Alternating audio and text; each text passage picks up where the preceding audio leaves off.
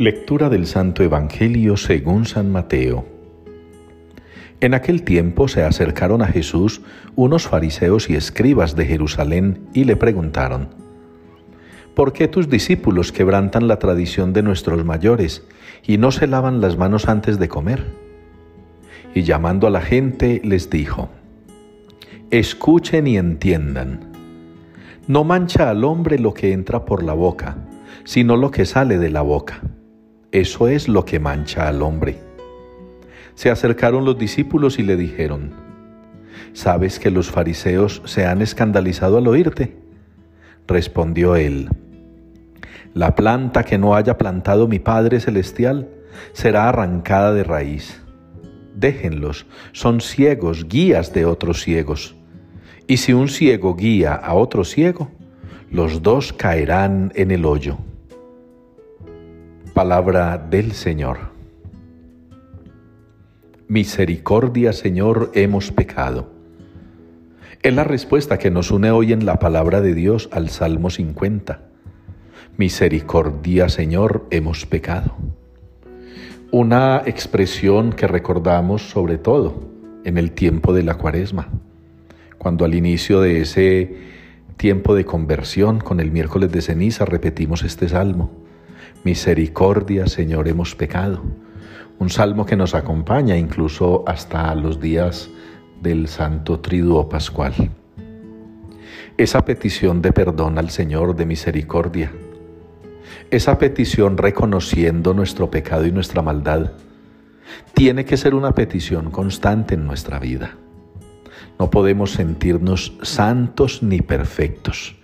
De eso está llena la iglesia desde la jerarquía más alta hasta los que se dicen los feligreses más buenos, esos que algún obispo llama gentecita buena.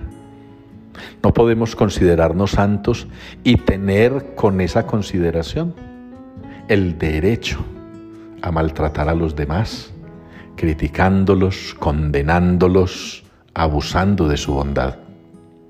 Eso le ha pasado a Moisés lo han maltratado, han abusado de él, lo han criticado descaradamente, quienes le acompañan y se sienten santos, se sienten con la dignidad que que da el Espíritu Santo para juzgar y condenar. Y entonces esta mujer de la primera lectura, María, la que acompaña a Aarón, recibe un castigo ejemplar, ante el cual Moisés con humildad pide que sea sanada, que no siga estando así.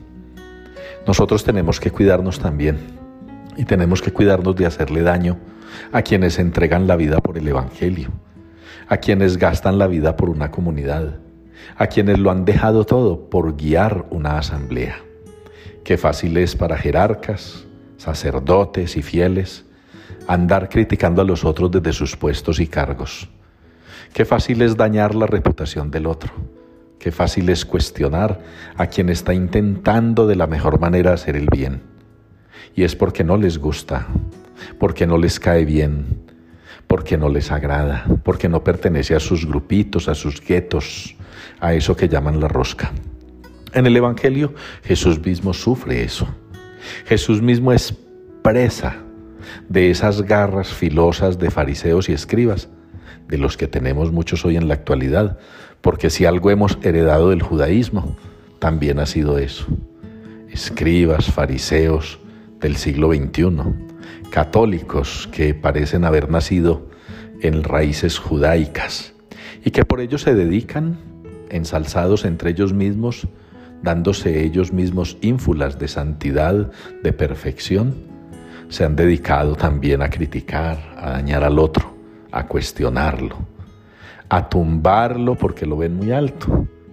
Y lo es porque sencillamente se dedica a hacer el bien, a hablar con la verdad. Se indignan, como dicen los discípulos, que se, los fariseos se escandalizaron al escuchar a Jesús. Muchos también se indignan y se escandalizan al escuchar a quienes tenemos el valor de denunciar lo que no está bien. Y nos cañan de muchas maneras a veces con falsas acusaciones, a veces con procesos descarados, a veces con condenas injustas, con destierros que no tienen sentido.